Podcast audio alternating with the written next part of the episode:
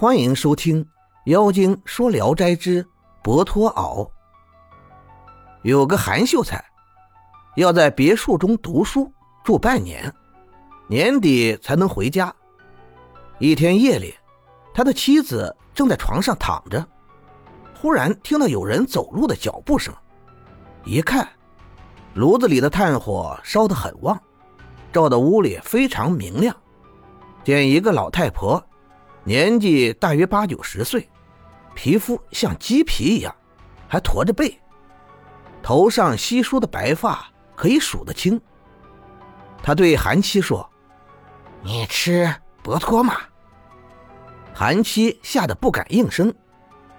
老太婆于是用铁筷子拨了拨炉火，把锅放在上面，又往锅里倒水。不一会儿，就听见开了锅。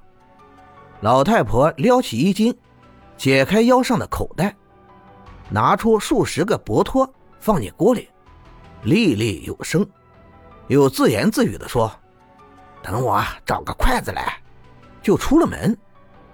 韩七趁他出去，急忙起来，端起锅，把汤饼倒在了朱席的后面，再蒙上被子，重新躺下。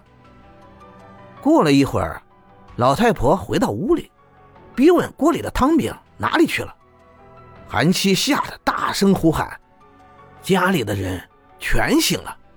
老太婆这才离去，拿开竹席，用火一照，原来是数十个土鳖虫，零零散散的堆放在那里。